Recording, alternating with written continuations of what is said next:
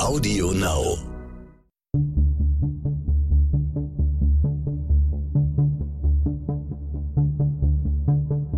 Wie überführt man einen Mörder? Warum werden Menschen zu Tätern? Und welche Abgründe können in jedem von uns stecken? Im Sterncrime-Podcast Spurensuche erzählen Ermittler und Spezialisten über ihre spannendsten Fälle und die Herausforderungen ihres Berufes. Herzlich willkommen zu einer außergewöhnlichen Folge von Sterncrime Spurensuche.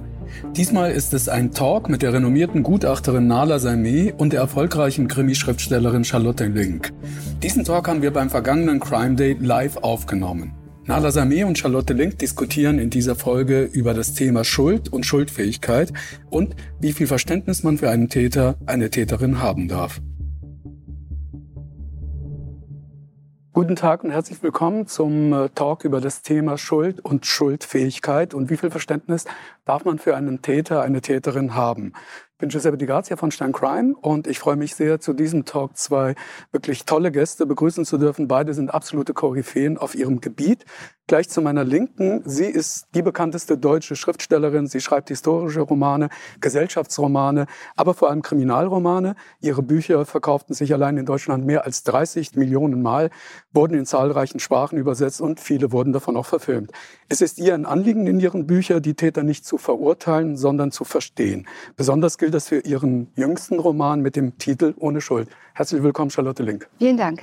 Dann, sie ist forensische Psychiaterin. Bevor sie sich 2018 als Gutachterin selbstständig machte, leitete sie fast zwei Jahrzehnte Hochsicherheitskliniken zur Behandlung kranker Straftäter und Täterinnen. Sie erstellt Gutachten zur Schuldfähigkeit und zur Gefährlichkeitsprognose. Seit vielen Jahren sitzt sie als Gutachterin in großen Prozessen, so auch in dem Verfahren des sogenannten Horrorhauses in Höxter. Und sie hat einmal gesagt, es ist nicht immer leicht, mit jedem Menschen Mitgefühl zu haben, aber jeder Mensch bedarf des Mitgefühls. Herzlich willkommen, Dr. Nale Sami. Frau Link, in Ihrem neuen Roman Ohne Schuld befassen Sie sich mit einem Tabu. Eine Mutter ertränkt ihr schreiendes Kind in der Badewanne. Ein sehr harter Stoff, den Sie da diesmal ausgewählt haben. Warum ausgerechnet dieses Thema? Also zuerst ist es schon so, dass wenn ich ein Buch schreibe, das Thema sehr stark auf mich zukommt. Also ich gehe nicht mit dem Plan an das Buch ran, ein solches Thema zu wählen. Es hat sich eigentlich, eigentlich aus der Geschichte oder aus der Persönlichkeit dieser Frau ergeben, dass sie das am Ende tun würde. Ähm, sie tut das ja aus einem Zustand der völligen Überforderung, äh, in einer tiefen Depression steckend heraus und äh, kommt eben mit der Tatsache, Kinder zu haben und von diesen Kindern überfordert zu werden, nicht mehr zurecht. Das ist eine Tat im Affekt, aus einem Augenblick heraus. Und als ich dann überlegt habe, ob ich das schreiben kann, kam mir schon der Gedanke, dass es ganz viele Frauen gibt, Mütter, die in dieser Überforderung äh, stecken und genau über dieses Thema, aber mit niemandem sprechen dürfen. Also ich kann jedes Problem mit jedem besprechen. Ich könnte, man kann über seine Alkoholsucht, über seine hm, Kleptomanie, über ich weiß nicht, was man alles hat, kann man notfalls mit jemandem reden. Aber als Frau zu sagen, ich komme mit meinen Kindern nicht zurecht, ich kann die vielleicht auch nicht lieben, ich kann nicht mit denen umgehen, ich kann sie nicht mehr ertragen, das ist gesellschaftlich nicht anerkannt als Thema. Das behält man am besten für sich. Ähm, und im Buch ist genau die Tatsache, dass diese Frau indem sie nicht darüber reden kann und deshalb natürlich auch keine Hilfe bekommt, ähm, das, was dann zu der schrecklichen äh, Tat führt. Und das fand ich interessant. Sind Sie denn äh, dafür kritisiert worden, dass Sie dieses Thema für dieses Buch ausgesucht haben? Also es war zweischneidig. Es gab viele Zuschriften, in denen mir gesagt wurde, gut, dass Sie das sagen, ähm, es gibt dieses Problem einfach. Und es gab aber natürlich auch Zuschriften, die mir nahegelegt haben, ich hätte zu viel Sympathie, zu viel Verständnis für diese Täterin aufgebracht und das ginge so nicht. Darüber werden wir gleich nochmal reden. Frau Sami, auch Sie haben ein neues Buch geschrieben, das hat den Titel Grausame Frauen. Und auch Sie berichten dort von einer Frau, die ihre Kinder umbringt. Das sind zwei gleich. Eines davon versucht auch sie in der Badewanne zu ertränken. Der Mord bleibt zuerst äh, unentdeckt. Ähm, erst als sie ihr zweites Kind auch unter merkwürdigen Umständen zu Tode kommt, gerät sie unter Verdacht. Es handelt sich wie bei allen Ihren Fällen um echte Fälle. Sie haben die Frau nur anonymisiert. Was hat diese Frau denn gleich zu zwei Kindesmorden getrieben? Naja, also das, was äh, gerade Frau Link schon sagte, ist, glaube ich, was ganz Zentrales. Es äh, gibt Frauen, die Kinder bekommen oder sich anderweitig Kinder zulegen über Adoption, weil sie in ihrem Selbstbild als Frau sehr stark verankert haben, dass sie nur eine gesellschaftlich wertvolle, akzeptierte Frau sind und dass es zum Leben als Frau dazu gehört, dass man Kinder hat.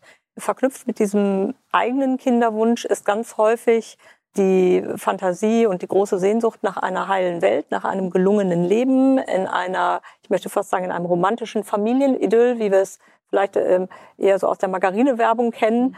Und äh, das ist das, was bei den Menschen im Kopf ist. Aber ähm, sie haben wenig Bezug zu sich und wenig Bezug zu ihren eigenen Ressourcen und ihrem sozusagen faktischen eigenen emotionalen Kostüm und fragen sich letztendlich zu wenig, bin ich das wirklich? Kann ich das? Bin ich dieser Herausforderung überhaupt gewachsen?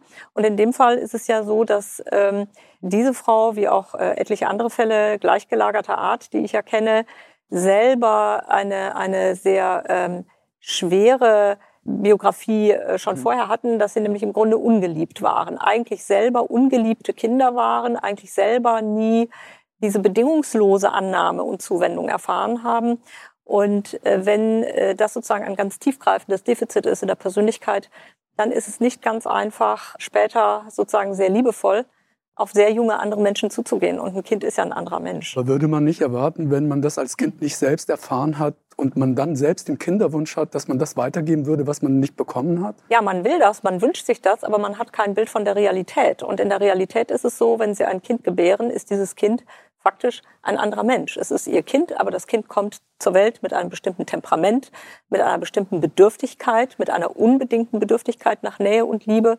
Und ähm, in der Realität werden sie dann davon überfordert. Wie war das denn bei dieser Frau? Was passierte denn genau, ähm, dass sie dann wirklich zweimal diese Handlung vollzog? Sie hat im Grunde eigentlich den Hass und die Ablehnung, die sie selber erlebt hat, auf ihre Kinder projiziert und hat eigentlich sogar das Gefühl gehabt, dass die Kinder, denen sie Liebe und Zuwendung schenken will, dass die eigentlich jetzt gewissermaßen ungerechtfertigt bevorzugt werden, weil sie es selber nicht erfahren hat. Also eine ganz komplexe Motiv. Eine Umdrehung sozusagen. Eine Umdrehung, ja. Es gab einen Moment, ähm, Sie haben mehrere Stunden mit dieser Frau gesprochen und da erzählt die Frau ihnen während des Gespräches, wie sie kurz davor war, ihre Tochter in der Badewanne zu ertränken, es dann aber doch nicht durchziehen konnte. Es glaubte sie, es sei alles gut gegangen, doch dann sei das Mädchen plötzlich doch tot gewesen. Und sie war ganz erstaunt darüber. Und sie stellen an dieser Stelle während des Gespräches an die Frau die Frage, aber sie wollten doch, dass das Kind stirbt. Sonst wären sie doch nicht so weit gegangen und auf die Idee gekommen. Wie hat die Frau dann auf ihre Anmerkung reagiert? Ja, also was man dann merkt, ist schon so diese Ambivalenz. Auf der einen Seite ja und auf der anderen Seite aber eben nein, respektive zunächst die Illusion, es ist doch noch mal gut gegangen, wie es im Übrigen bei vielen Menschen ist, die Tötungsdelikte begehen, die in dem Moment durchaus töten wollen, aber kurze Zeit später es im Grunde sofort wieder ungeschehen machen wollen, es sofort bereuen und bedauern. Und äh, durch dieses medizinische Sonderphänomen, dass es ein sekundäres Ersticken gibt, also Ertrinken gibt, was später einsetzt, hatte sie zunächst die Illusion, es ist gerade noch mal gut gegangen. gegangen. So, ja. Und äh, was nicht ähm, geheißen hätte, dass nicht zu einem späteren Zeitpunkt sie das trotzdem wiederholt hätte, weil es eine innere Dynamik gab, diesen Kindern nicht gerecht. Sie hatte es ja schon vorher ein paar Mal. Und sie hatte es vorher auch schon probiert. Also das wäre ohnehin weitergegangen. Aber in dem Moment war es erstmal eine Erleichterung äh, und eine innere Distanzierung von dem Wunsch. Und das Bedauern und dieses Hoffen, es ist noch mal gut gegangen, hat auch immer etwas zu tun damit, dass man selber natürlich auch als Täter nicht erkannt werden will. Also es hat auch immer einen Aspekt von Selbstschutz. Frau Link, Sie haben äh, vorhin schon erwähnt, ähm, Sie haben Verständnis für diese Frau. Das spürt man in jeder Zeile, die Sie darüber geschrieben haben. Warum war Ihnen das so wichtig, das Verständnis für diese Frau äh, so in den Mittelpunkt auch ähm, des, der Geschichte zu stellen? Also man muss schon sagen, es ist nicht ein Verständnis, dass die Tat gut heißt. Natürlich nicht, das ist ein, das ist ein, ein wehrloses Baby ähm, umgebracht worden. Aber es ist halt immer sehr leicht zu sagen, das ist ja unmöglich, das ist schlimm, die ist hochkriminell, die ist durch und durch bösartig. Ein, weiß nicht, das, das, da kennen Sie die Begriffe besser, was, in, was, in einem, was man einem Menschen unterstellen kann, der so etwas tut. Äh, interessanter ist ja, sich anzuschauen, wie kommt jemand an diesen Punkt. Und das ist ja häufig nicht einfach nur eine tief kriminelle Struktur, die jemand hat. In dem Fall eben diese völlige Überforderung, diese Depression. Wer depressiv ist, weiß, dass allein als Depressiver durch den Tag zu kommen, frisst 90 Prozent der gesamten Energie, die man hat. Dann hatte sie zwei kleine Kinder, die ununterbrochen forderten, wie Kinder das ja natürlich tun. Sich das anzuschauen, bevor man es einfach verurteilt, das finde ich äh, wichtig. Und das für mich als Autorin, die das ja auch nicht als Gutachterin vor, vor Gericht äh, vortragen muss, ist das auch das Interessante an der Geschichte. Ich muss ja letztlich gar nicht werten, aber ich muss anschauen, wie passiert es. Und da gibt es sehr viele verschiedene Wege, die zu einer solchen Tat führen. Und nicht immer ist es die schiere Bösartigkeit. Bei Ihnen ist es so, die Frau ist nicht böse und auch der Mann, der ihr dann hilft, diese Tat erstmal zu vertuschen, ist mhm. auch nicht böse. Mhm. Beide versuchen eigentlich was Gutes zu tun, tragen aber trotzdem beide Schuld mit sich. Und Sie haben auch immer wieder gesagt, ähm, dass es viele Frauen gibt, die an diesen Punkt kommen, der Überforderung. Nicht alle. Reagieren dann so. Haben Sie mal selbst so eine Grenzerfahrung gemacht oder gibt es Freunde in Ihrem Bekanntenkreis, die so eine Grenzerfahrung gemacht haben? Also ich selbst habe das, hab das zum Glück nicht gehabt, aber ich habe eine sehr gute Freundin, die drei Kinder hat und bei dem zweiten Kind, das, das war so ein extremes Schreikind, das schrie rund um die Uhr und auch die Nächte durch.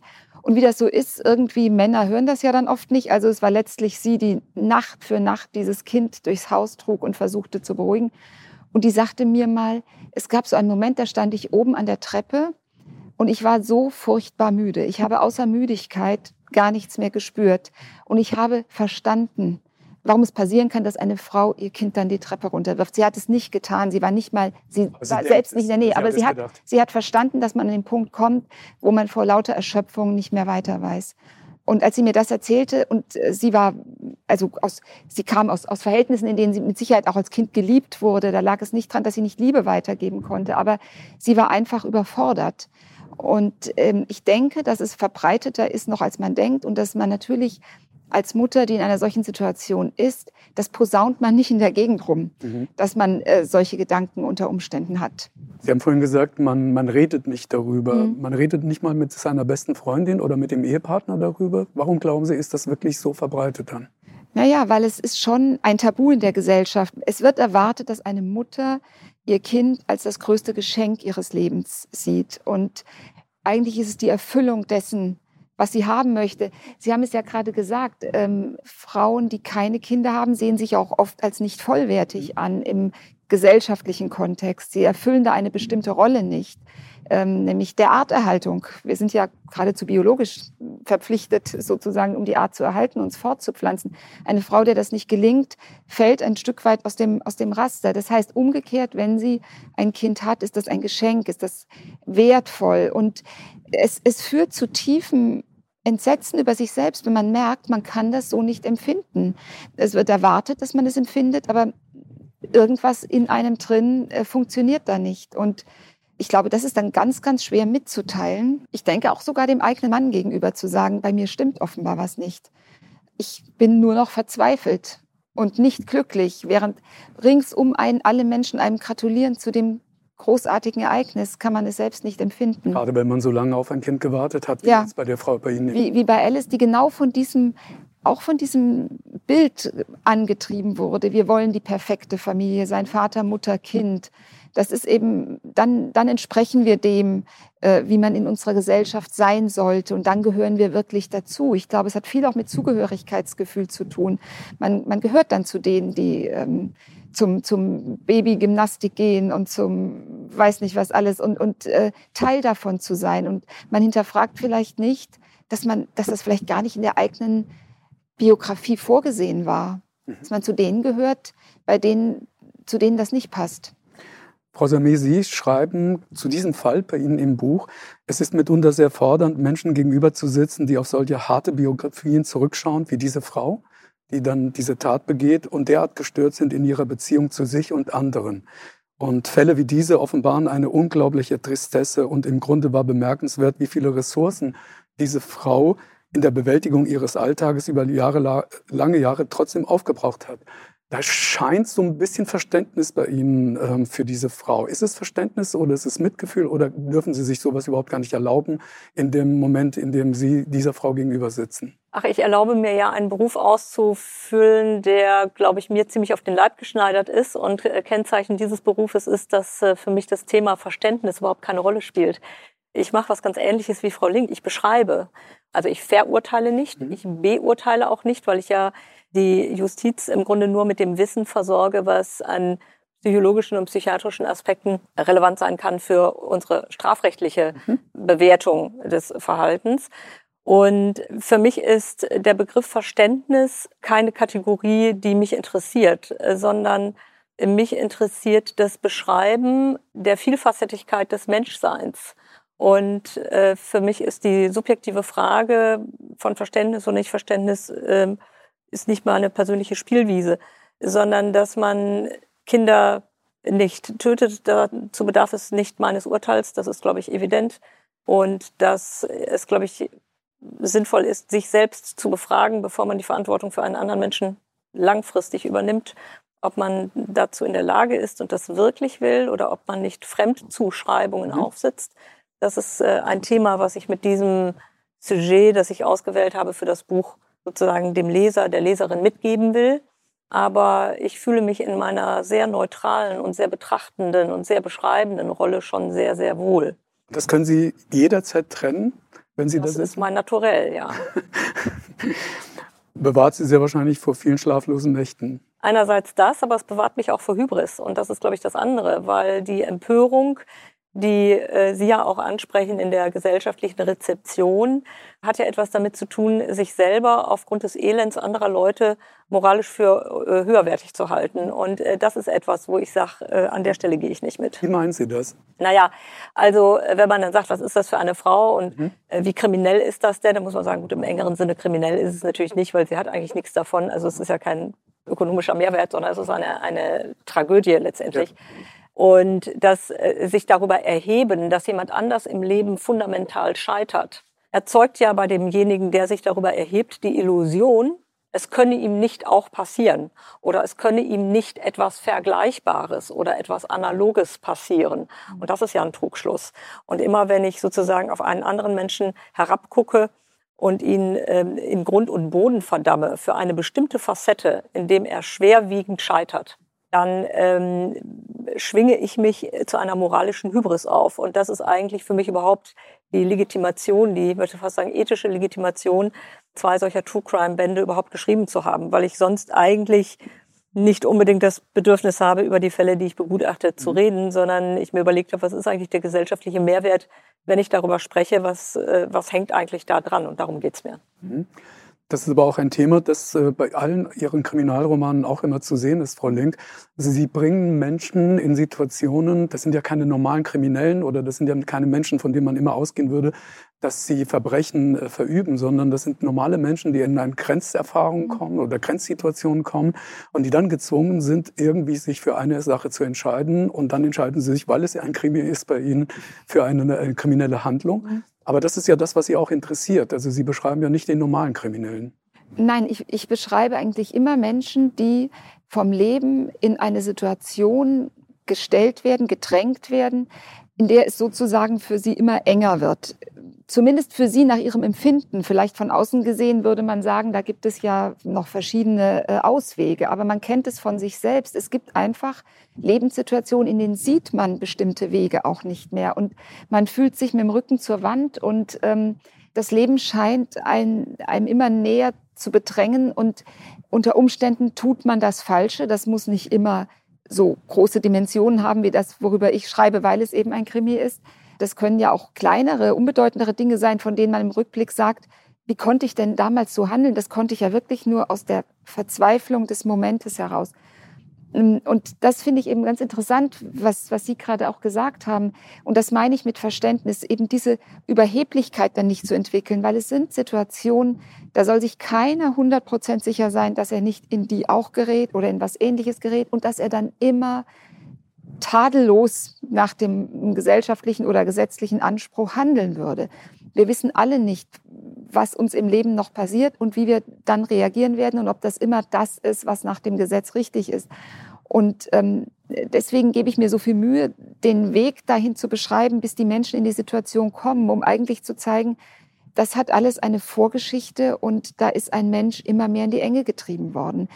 Was unabhängig davon ist, dass natürlich am Schluss die Justiz da eingreifen muss, weil man kann jetzt eben auch am Schluss nicht stehen lassen und sagen, äh, weil das Leben so schlecht mit dir war, ist das jetzt schon in Ordnung. Das ist klar. Aber ähm, man ist ja, man ist ja kein Richter. Ich bin ja kein Richter in dem Moment. Ich beschreibe es auch einfach nur.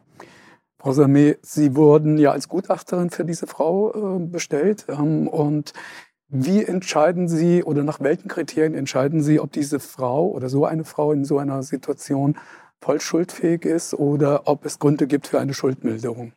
Also entscheiden tut auch das äh, das Gericht in der Tat. Aber äh, die Frage, die an mich gestellt wird, ist, hat sie überhaupt eine klassifizierbare psychische Störung? Das ist zunächst mal die Frage. Ist diese Frau psychisch gesund äh, oder hat sie eine klassifizierbare, nachweisbare und beschreibbare psychische Störung, die den internationalen Klassifikationssystemen der psychiatrischen Diagnostik entspricht. Und äh, in dem Fall geht es um eine Persönlichkeitsstörung. Es geht da um eine äh, Persönlichkeitsstörung vom Borderline-Typ, also eine sehr frühe Persönlichkeitsstörung. Und ähm, es gibt andere Diagnosen, wie zum Beispiel schizophrene Psychosen ähm, wo ich auch einen Fall in einem Buch schildere von einer Frau, die äh, dann aus wahnhaften Motiven eben gewalttätig wird. Es gibt äh, schwere Intelligenzminderungen, die zum Beispiel die Schuldfähigkeit mindern in unserem Strafrechtssystem. Das heißt, die Frage ist, hat sie eine klinisch klassifizierbare psychische Erkrankung? Wenn ja, worin besteht die? Wie zeigt die sich? Hm. Wie hängt sie zusammen mit der Straftat? Also sozusagen, wie wirkt die psychische Erkrankung oder die psychische Störung auf die Begehung dieser Straftat? Wie hängt es zusammen? Und dann lege ich da, ob das eine Relevanz hat für die Steuerungsfähigkeit in dem Fall muss man jetzt über Einsichtsfähigkeit nicht sprechen, weil das, äh, man die Kinder nicht umbringen darf, das wusste sie nur auch. Also insofern war die Einsichtsfähigkeit in das Unrecht vorhanden. Aber die Frage, wie weit kann sie sich davon distanzieren? Wie weit kann sie sozusagen diese Ambivalenz aushalten und sagen, ich habe die Fantasie oder ich kann zumindest nachvollziehen das, aber ich mache es selber nicht? Oder inwieweit ist sie dynamisch so gefangen in ihrem eigenen, in ihrer eigenen Gemengelage von Überforderungen, Selbsthass. Und Selbsthass heißt im Grunde ja auch automatisch, dass sie das Kind, was sie geboren haben, auch hassen, weil es ist so nah mit ihnen mhm. verbunden, dass sie eigentlich die mangelhafte Zuwendung, die sie sich selber nicht geben können, auch auf das Kind projizieren. Und wie weit gibt das sozusagen den Drive für eine solche Gewalttat? Und das müssen sie darstellen und neutral darstellen. Also wie gesagt, ich will nichts, ich habe keine Intention mit meinem Gutachten ich sage mal, was am Ende meines Gutachtens rauskommt, ist mir völlig egal. So muss es auch sein. Aber der Richter kann dann normativ entscheiden und sagen, ja, diese Dynamik halte ich qua meines Rechtsverständnisses für so schwerwiegend, dass es auf eine Schuldminderung hinausgeht. Wie war das jetzt in diesem Fall? in dem Fall ist es so gewesen, dass sie ähm, vermindert schulfähig war und dass sie in eine forensische Psychiatrie kam. Also erstens war es ja sowieso schon ein Wiederholungsthema und mhm. Sie kamen in die forensische Psychiatrie. Also im Grunde kommen Sie in die forensische Psychiatrie, wenn Sie einen Störungsgrad haben, dass Sie für das Normative im Strafrecht eigentlich so nicht mehr erreichbar sind, sondern wenn der Therapiegedanke letztendlich der wichtigere ist, um Ihr legal konformes Leben vorzubereiten. Mhm. Frau Link, Ihr Vater war Richter. Mhm. Was haben Sie von ihm über Schuld gelernt und was zum Thema Verständnis für einen Täter? Also das war natürlich viel Thema bei uns in der Familie, wobei mein Vater war, hat kein Strafrecht gemacht. Der war Zivilrichter, der kam jetzt nicht mit solchen Fällen in Berührung, aber trotz allem natürlich auch mit Dingen, in denen Menschen in, in diese Konfliktsituationen äh, gerieten. Und ich weiß, dass er so oft da saß und, und sagte, das ist so schwierig.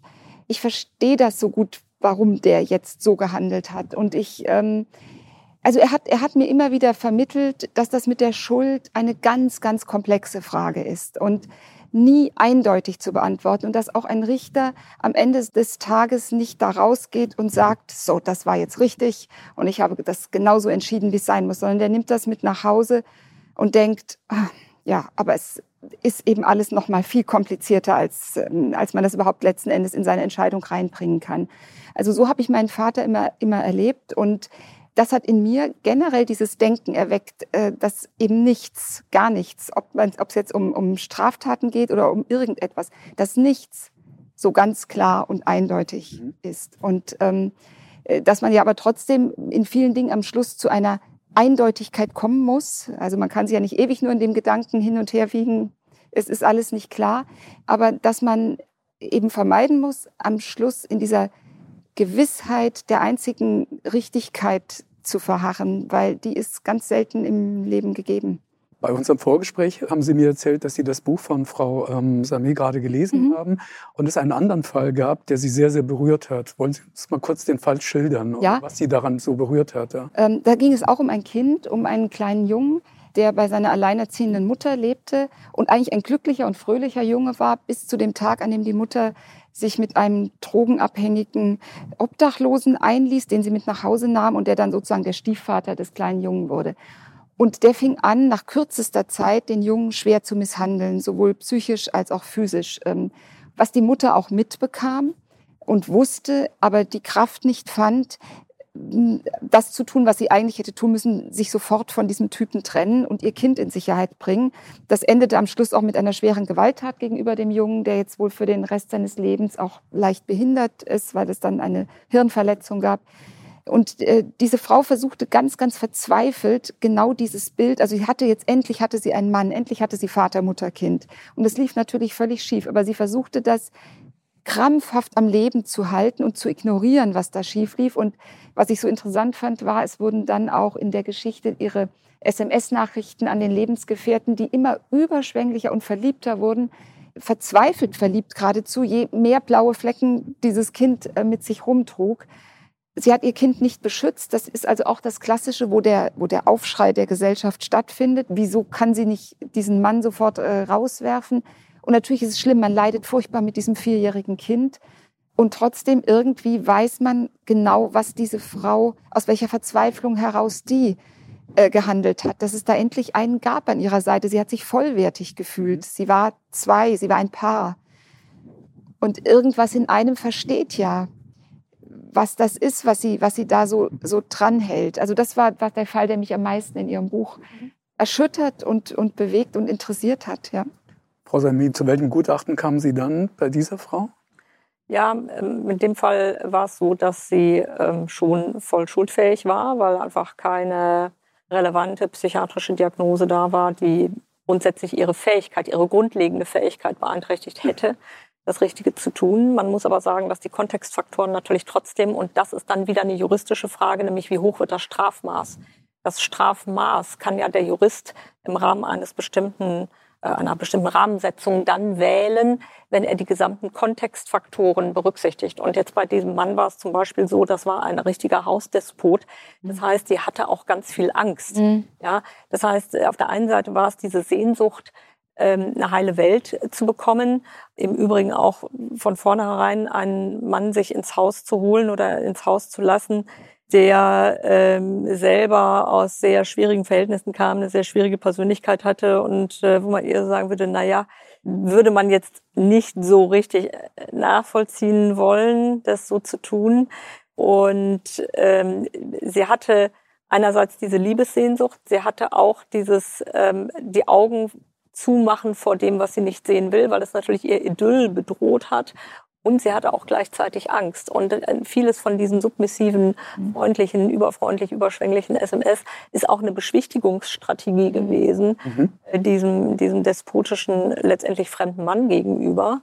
Und das ist auch, dieser Fall beschreibt auch ein Muster. Ich suche dann ja eigentlich immer auch Fälle auf, wo ich, mhm. na, da habe ich einfach äh, auch eine ganze Menge von Vergleichsfällen, das ist ein ganz typisches Muster. Also selber sehr liebesbedürftig sein, auf einen Menschen treffen, den man nicht kennt, über den man nichts weiß. Man ist auch nicht in der Lage, diesen Menschen überhaupt als Person zu erfassen. Also die Leute wissen nicht, mit wem sie unter einem Dach leben. Und dann gibt es dieses Muster, Patchwork-Familie, Mutter, Vater oder Stiefvater und Kind. Und dann kommt es sehr schnell zu dieser Aggression des, des Stiefvaters dem Kind gegenüber mit schweren Misshandlungen und die Mutter, die einerseits Angst hat um sich und das Kind, die überfordert ist, die sagt, es wird schon nicht so schlimm werden, die sich auch nicht trennen will. Und je länger ich mit dem, mit diesem ganzen Thema zu tun habe, der, der Kriminalität von Menschen oder den schweren Gewaltverbrechen von Menschen, würde ich im Grunde sagen, dass das Großartigste, zu dem Menschen fähig sind und das Grausamste, zu dem Menschen fähig sind, wird eigentlich beides geboren aus der unstillbaren Sehnsucht nach Liebe. Ja? Also beides hat mhm. die gleiche Wurzel, ob sie etwas mhm. ganz Großartiges tun oder ob sie einen Menschen umbringen. Beides hat die gleiche Wurzel und das ist mhm. vielleicht das Irritierende am Menschsein. Absolut. Ich gehe jetzt schon mal in den Chat, weil da schon viele Fragen auflaufen. Ähm, eine Frage an Sie beide und wird auch heftig im äh, Chat diskutiert. Sind nicht alle Mordfälle nachvollziehbar verständlich?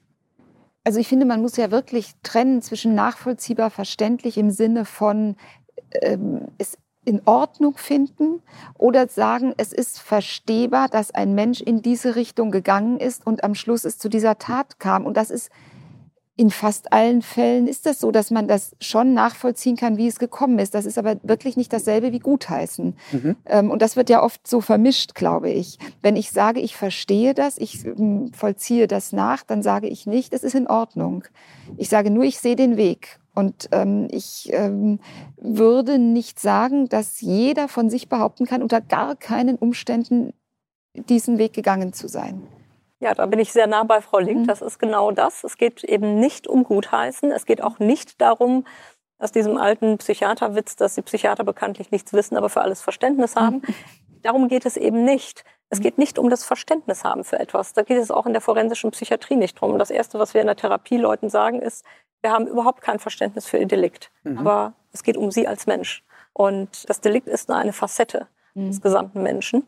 Aber das geht nicht darum, das Delikt gut zu heißen, da überhaupt nicht, sondern es geht um das Beschreiben des Weges und dann natürlich mit der Frage, dass jemand es nicht wieder tun soll, ihn zu befähigen, andere intrapsychische Möglichkeiten für sein Leben zu entwickeln, damit er eben nicht mehr gewalttätig wird. Aber ich glaube, jeder, der einen anderen Menschen umbringt, muss sich im selben Grunde ja sagen, wer einen anderen tötet, tötet immer auch sich selbst. Ja, das kann man nicht. Mhm. Eine Frage an Sie, Frau Salmé. Sie sagten, Sie beschreiben nur. Gibt es dennoch Situationen, in denen Sie gegenüber einem Täter, einer Täterin so etwas wie Aggression mal empfunden haben? Also es gibt Menschen, die sehr anstrengend sind im Gespräch, wie bei jedem anderen Menschen in der Kommunikation auch. Es gibt Menschen, mit denen kommen sie leicht ins Gespräch. Das ist ein Flow jemand, der sich gut ausdrücken kann, jemand, der introspektionsfähig ist und der über sich reflektiert erzählen kann. Das Gespräch verläuft anders, als wenn Sie zum Beispiel jemandem gegenüber sitzen, der kaum eine Sprache für sich hat. Und wenn Sie den nach Gefühlen fragen, kann der gar nichts antworten, ja, weil der gar kein Gefühlsspektrum benennen mhm. kann. Der kennt nur sozusagen äh, geil oder scheiße. Das sind die zwei Dimensionen, in denen er sich bewegt. ja, und äh, das äh, und der Rest ist gar nicht ausdrückbar. Dann wird dieses Gespräch schon zumindest relativ kompliziert, relativ zäh, relativ viskös. Und es gibt andere Personen, die sind von ihrem Auftreten her zum Beispiel ausgesprochen dominant, ausgesprochen manipulativ. Das heißt, Gespräche fordern sie gewissermaßen unterschiedlich so von dem, von dem Energielevel, das sie, das sie gewissermaßen reinbringen. Aber, und das muss mir ja auch nicht jeder sympathisch sein. Es geht mir ja nicht darum, also Sympathie ist für mich keine Kategorie. Ja, also weder Sympathie noch Antipathie, das ist für mich einfach keine Kategorie, das ist kein Werkzeug, das ich benutze. Aber ich schaue mir schon an, welche Fähigkeit hat ein Mensch, Gefühle bei anderen zu erzeugen. Und wenn Sie, wenn Sie den oberflächlichen Charme eines Psychopathen nicht wahrnehmen, dann können Sie im Zweifelsfall die Psychopathie nicht sehen. Wenn Sie nicht wahrnehmen, dass jemand sich vielleicht von seinen Social Skills und seinem Äußeren her sehr, sehr, sehr schwer tut, als junger Mann eine Freundin zu finden oder einen Freund zu finden, weil er nicht so gut rüberkommt, dann müssen sie auch das ein Stück weit wahrnehmen können, weil sie sonst ja dessen Problem nicht verstehen. Aber das hat nichts mit der Frage zu tun, ist er mir sympathisch oder nicht sympathisch. Das ist nicht, mein, das ist nicht meine Profession. Mhm. Frau Link, wie geht es Ihnen, wenn Sie diese Figuren erschaffen, für die Sie ja, wie Sie immer sagen, Sie wollen sie verstehen, Sie wollen sie ja nicht verurteilen, sind aber Ihre Figuren, gibt es Figuren, die Ihnen dann manchmal wirklich so richtig auf den den Wecker gehen, dass sie bei ihnen vielleicht auch Aggressionen auslösen, dass sie merken, was sie da erschaffen haben, was vielleicht für ein, eine Figur? Also lustigerweise geht es mir da tatsächlich auch ein bisschen, wie Frau Salmé geht. Es geht, ähm, dass ich eigentlich mich mit manchen einfach sehr schwer tue. Also die sind irgendwie widerspenstig, die sind schwer zu fassen, die haben ein Wesen, das ich nicht so richtig in den Griff kriege. Da würde ich aber nicht sagen, ich habe dann Aggressionen ihnen gegenüber, sondern ich sie sind anstrengend. Sie sind furchtbar anstrengend und Ich muss mir dann natürlich auch noch vorwerfen, ich habe sie ja geschaffen. Ich kann auch nicht mal sagen, mir ist das jetzt vom Schicksal irgendwie zugespielt worden. Mir selbst eingebrockt. Genau, mit solchen Sachen tut man sich ja besonders schwer. Aber wirkliche Wut, nein, eigentlich nicht, weil dazu bin ich doch zu nah immer an ihnen dran und beschreibe sie. Ähm, ich habe keine Wut an sie, auch nicht das Gefühl, oh Gott, welches Monster habe ich da erschaffen, sondern ich schaue die im Grunde mit einer gewissen Distanz und mit einem ganz, ganz großen Interesse an. Und auch wenn sie sich in einer Art ähm, verhalten, die, die jetzt für mich gar nicht akzeptabel wäre oder die ganz weit weg ist von mir selbst, finde ich sie total interessant, gerade diese Art anzuschauen. Also es ist relativ frei von, von unmittelbaren Emotionen. Frau Sameh, eine Frage an Sie. Es geht um den beschriebenen Fall. Was sagen Sie zu der postnatalen Depression? Ja, das ist was ganz Typisches. Also der Fall ist auch sozusagen forensisch äh, typisch, dass die postpartale Depression einsetzt äh, bei eben Menschen, die, Frauen, die äh, unmittelbar ein Kind geboren haben und dann im Rahmen einerseits gibt es eine genetische Prädisposition dazu und dann auch nochmal die äh, hormonellen Schwankungen, die eben nach der Geburt ja besonders stark sind, die das triggern dass ähm, Frauen in eine tiefe Depression fallen und dann in einen wirklich sehr quälenden Zustand. Und das fand ich sehr schön, dass Sie das auch nochmal so äh, bewusst gehighlightet haben. Die Depression ist kein innerer Zustand von ich bin traurig, mhm. sondern jeder Depressive, der würde sich freuen, dass er traurig sein kann. Dann hätte er nämlich wieder eine Emotion. Mhm. Depression ist abgeschnitten sein von seinem eigenen Gefühl. Also innerlich gefühlsmäßig tot zu sein. Das ist das Quälende. Und dann haben sie diese Frauen, die das Kind haben und die eigentlich die Erwartung haben, die auch die eigene Erwartung und den eigenen Herzenswunsch haben, dieses Kind lieben zu wollen und sich eigentlich freuen zu wollen. Und es geht nicht. Es geht einfach nicht. Mhm. Nicht, weil sie böse sind, sondern es ist sozusagen neurobiologisch nicht möglich. Es ist blockiert. Sie können überhaupt keine Emotionen empfinden. Sie sind wirklich wie abgeschnitten. Und das ist so quälend, das ist so beladen auch mit Schuldgefühlen. Das ist so beladen mit Gefühlen des Versagens vor dem Kindsvater. Klammer auf, wenn zu dem überhaupt eine emotionale Beziehung besteht, Klammer zu, ist ja auch nicht bei jedem äh, Kind, das auf die Welt kommt, der Fall. Vor den eigenen Eltern, ja, die sich mhm. auf das Enkelkind freuen und auf die Großelternrolle und dann sagt im Grunde die Mutter so, ja, aber mhm. mit dem Kind habe ich gar keinen Vertrag. Das lässt alle Selbstbilder als Frau und als Mensch und als fürsorglicher Mensch zusammenbrechen.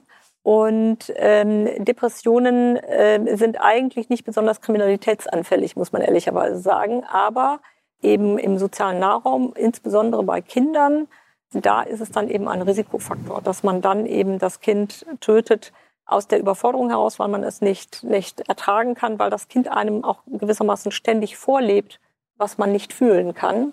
Ja. Mhm und weil auch die, die Belastung des, sozusagen des belastenden Agens beseitigt wird. Das andere sind Kindstötungen von verleugneten Schwangerschaften, wo sozusagen im Leben überhaupt gar kein Platz ist mhm. und, und äh, die Personen keine Ressourcen haben, äh, sich auf besondere Herausforderungen im Leben einzulassen, die vielleicht nicht ganz eingeplant sind. Das ist nochmal eine andere Geschichte. Mhm.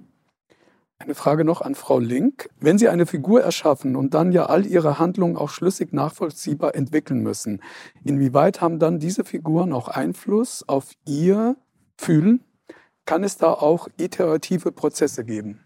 Also ähm, auf mein Fühlen haben sie natürlich einen Einfluss insofern, als ich mich, wenn ich diese Figuren schreibe, ja mit, mit, mit, mit Themen, mit Gefühlen, mit... Ähm, mit Möglichkeiten menschlichen Seins ähm, intensiv beschäftige, an die ich vielleicht sonst gar nicht so rankommen würde, weil die jetzt nicht Teil meines Lebens sind.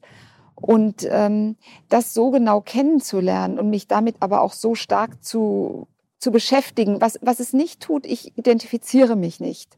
Also insofern greift es nie auf mein Leben in irgendeiner Weise über. Ich, ich bleibe schon draußen. Man, man denkt ja immer, Autoren verschmelzen total mit ihrem Buch und mit ihren Figuren. Das ist meines Wissens nach gar nicht so. Oder in meinem Fall ist es zumindest nicht so. Ich bleibe draußen. Ich bin Betrachter, ich bin schon jemand, der in die Gefühle reingeht, aber ich bin mir immer ganz klar bewusst, dass ich jemand anders bin. Und dass es nicht mein Fühlen ist. Aber es weckt in mir schon die Bereitschaft, auch Dinge zu verstehen und nachzuvollziehen, die, an die ich normalerweise nicht rankommen würde und mit denen ich vielleicht auch selbstgerechter umgehen würde, wenn ich mich nicht so stark damit beschäftigen würde. Also äh, wo ich vielleicht auch eher mal den, die, die Tendenz hätte zu sagen, naja, das könnte mir ja nicht passieren. Aber wenn man dann so den Weg genau mitgeht, sagt man sich, hm, für gar nichts würde ich 100 Prozent die Hand ins Feuer legen. Mhm.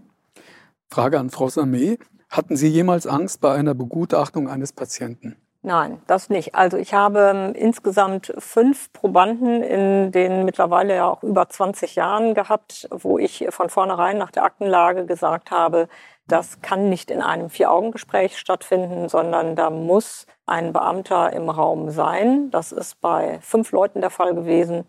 Das äh, ist also bei über 800 Gesprächen eine sehr kleine Zahl. Und es ist auch nie was passiert? Und, äh, nein, nein, weil ich ja von vornherein mir ein, ein Bild mache oder zumindest eine Kasuistik ja studiere, um was es geht. Aber bei fünf Leuten war es so, dass ich äh, präventiv gesagt habe, da kann kein Vier-Augen-Kontakt zu einer Frau alleine sein. Äh, das äh, muss man sein, der in der Institution nicht in einer solchen Vereinzelungssituation sein kann. Und dann sage ich das auch vorher, das ist klar. Dann die letzte Frage an Sie beide, Frau Dr. Sameh, Frau Link. Sie beide beschäftigen sich seit so vielen Jahren mit dem Bösen.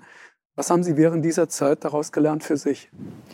Also ich kann eigentlich nur sagen, ich habe ich hab gelernt, dem sogenannten Bösen vorsichtiger in meiner Bewertung gegenüberzutreten. Eben das Böse als Begriff sehr genau anzuschauen und nicht so plakativ einfach zu nehmen, sondern mehr dahinter hinterzuschauen, wie kommt es zustande. Und ähm, deswegen gibt es für mich den Begriff schon immer noch und, und ähm, es gibt ja einfach das Böse auf der Welt, aber ich schaue es differenzierter an. Und ähm, je länger ich mit dieser Arbeit mache, die ich mache, umso differenzierter werde ich da in meiner Betrachtungsweise. Das hat sich für mich verändert oder weiterentwickelt jedenfalls. Für Sie? Ja, ich glaube, wenn das Gespräch noch sehr viel länger geht, dann sitzen wir hier wie so Wackeldackel, die gleichzeitig nicken. ich versuche es jetzt mal mit einem anderen Stichwort. äh, ja, äh, ich würde sagen, ich habe Demut gelernt. Weil für mich, ohne dass ich das Böse als Handlung wegdefinieren will, also ich glaube, wir alle haben eine, eine klare Vorstellung davon, was für Handlungen abgrundtief böse sein können. Und da unterscheide ich gerne im Übrigen auch noch zwischen Brutalität und Grausamkeit. Also das, auch das hat für mich nochmal zwei Dimensionen. Und ich glaube, die Grausamkeit ist ein ganz großes Thema oder ein ganz großes Problem. Aber ähm, was meine ich mit Demut? Demut erwächst für mich aus dem Gedanken heraus, wie wäre mein Leben, zu welchen Punkten würde es mich führen, wenn ich mit anderen Voraussetzungen auf die Welt gekommen mhm. wäre. Mhm. Äh, also ich habe mich ja auch nicht selber entworfen, sondern äh, ich denke, ich habe das Glück, dass ich selber, glaube ich, einen sehr nahen Kontakt zu meiner Bedürfnisebene habe. Ich kenne mich, glaube ich, ziemlich gut. Und ich habe kein Problem mit Impulsivität zum Beispiel. Ja, wenn Sie impulsiv, wenn Sie ein impulsiver Mensch sind, haben Sie möglicherweise in Risikosituationen einfach die höhere Gefahr, dass Sie irgendwie zuhauen, zuschlagen, irgendwas mhm. Unbeherrschtes tun. Das ist eine Eigenschaft, die ich nicht habe. Ähm, aber die habe ich mir nicht selber ausgesucht, sondern wenn ich sie hätte, würde ja auch mein Alltag möglicherweise ein anderer sein oder wäre auch meine berufliche Biografie eine andere oder wie auch immer. Mhm. Das heißt, Demut zu haben äh, mit dem Grundgedanken, bedenke Mensch, du könntest ein anderer sein oder du könntest ein anderer geworden sein. Und das finde ich ist was ganz Zentrales. Mhm. Da wäre ich jetzt der dritte Dackel in der Runde, der dann auch ähm, zustimmen würde. Ich finde, das äh, Demut ist ein ganz, ganz äh, tolles Wort dafür. Wir sind am Ende. Vielen, vielen herzlichen Dank für das ähm, sehr, sehr interessante Gespräch. Vielen Dank. Dankeschön. Vielen Dank, danke.